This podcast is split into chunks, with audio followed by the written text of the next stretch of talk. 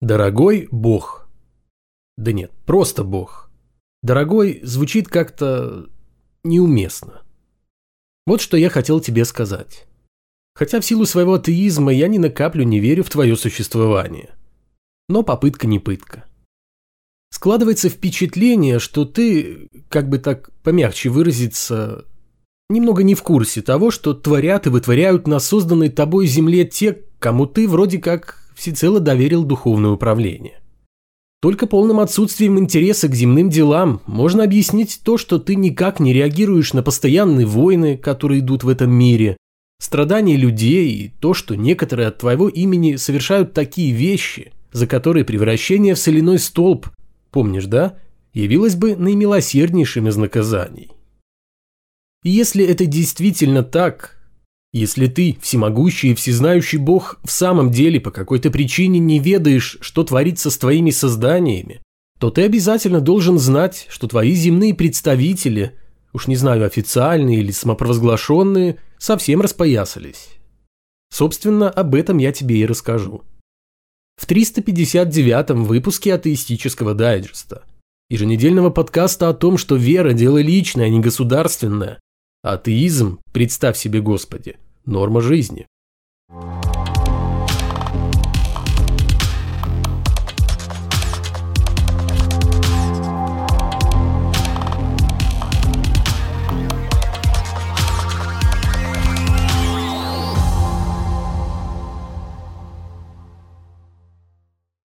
С чего начать? Есть в России один человек, который возглавляет православную церковь и зовется патриархом. Полагаю, ты спросишь, что такое православная церковь? Так вот скажу, что есть еще католическая, а также разные варианты православных церквей, и еще протестанты всех видов и мастей. Если вкратце, то все они вроде бы как тебе поклоняются, но при этом каждый по-своему. И кого не спроси, именно он верит и поклоняется правильно, а все остальные еретики и чуть ли не безбожники. В общем, этот самый патриарх, Кирилл его величают, хотя на самом деле по паспорту его зовут совсем иначе, Владимиром Михайловичем. Даже не спрашивай почему. Заявил, что наука и искусство это хорошо, и что церковь их благословляет. Но если что, то верующий человек вполне себе спокойно может прожить и без них. В качестве примера того, как люди прекрасно обходятся без науки, Гундяев, это фамилия патриарха, привел афонских старцев и монахов. Кто такие монахи, спросишь ты? Это люди, которые отказались от почти всего земного для того, чтобы угодить тебе и тем самым попасть в рай. И судя по тому, что ты, скорее всего, не в теме всех этих монашеских обетов, то их надежда на Царство Божье после смерти призрачны настолько же, насколько призрачны и мои надежды на то, что до тебя дойдет это послание. Короче говоря, православный патриарх уверен, что без науки у человека все будет хорошо, а вот без веры нет. Без веры, убежден Гундяев, человек высыхает, теряет свое нравственное чувство, способность отличать добро от зла, и сама жизнь для него становится невыносимой. Как ты, Господь, смотришь на то, чтобы попросить Владимира Михайловича подтвердить его слова делом?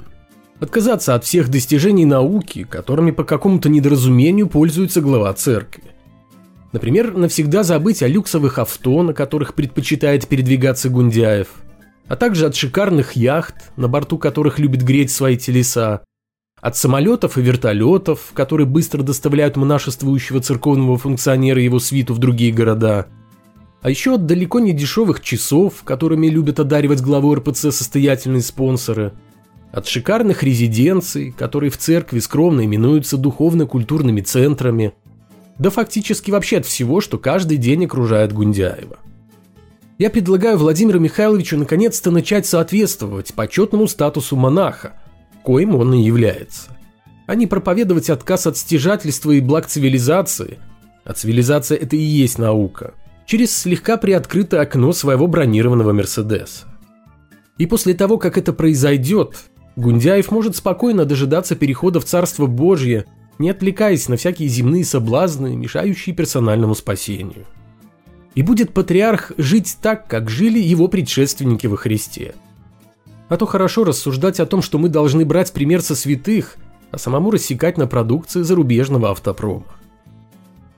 Тем временем подтверждается озвученная ранее информация о том, что Европа намерена наложить санкции на патриарха Кирилла за его поддержку военной агрессии в отношении Украины.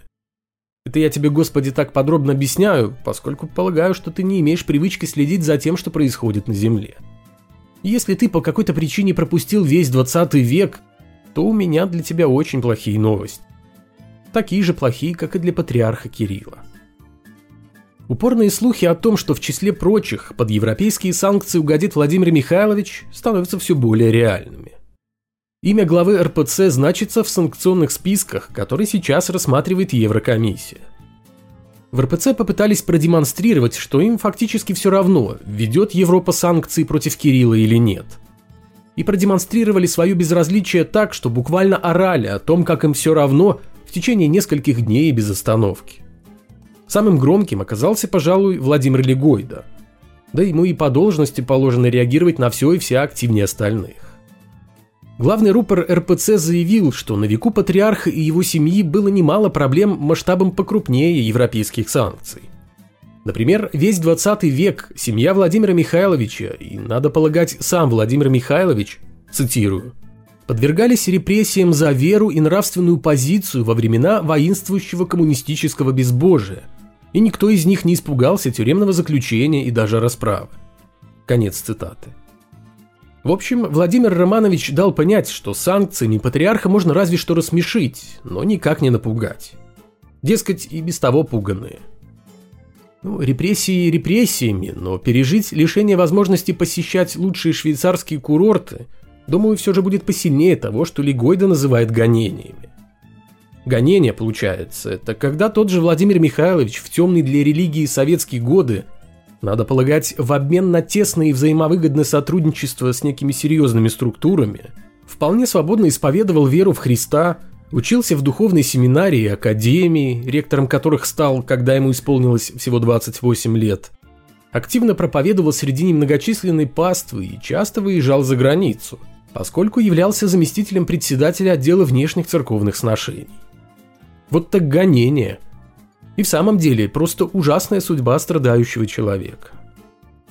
Лигойду в его стадии отрицания всецело поддержал митрополит Иларион, который авторитетно заверил, что возможные западные санкции никоим образом не скажутся ни на профессиональной деятельности патриарха, ни на жизни православной церкви в целом. Я объясню тебе, Господи. Идея о санкциях в отношении патриарха родилась не на пустом месте – и уж точно не от того, что кто-то в Европе испытывает сильную личную неприязнь к православию в гундяевском изложении. Большой знаток истории, глава РПЦ уверенный, что Россия никогда ни на кого не нападала, а если и воевала, то исключительно для защиты своих рубежей, уже давно ретранслирует на свою паству евангельские проповеди, небрежно смешанные с политической повесткой дня. А последняя с недавнего времени перестала быть мирной.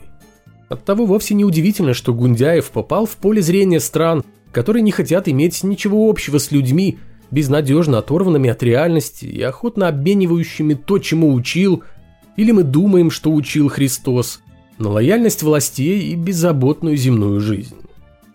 Самому Владимиру Михайловичу впору бы задуматься об этом.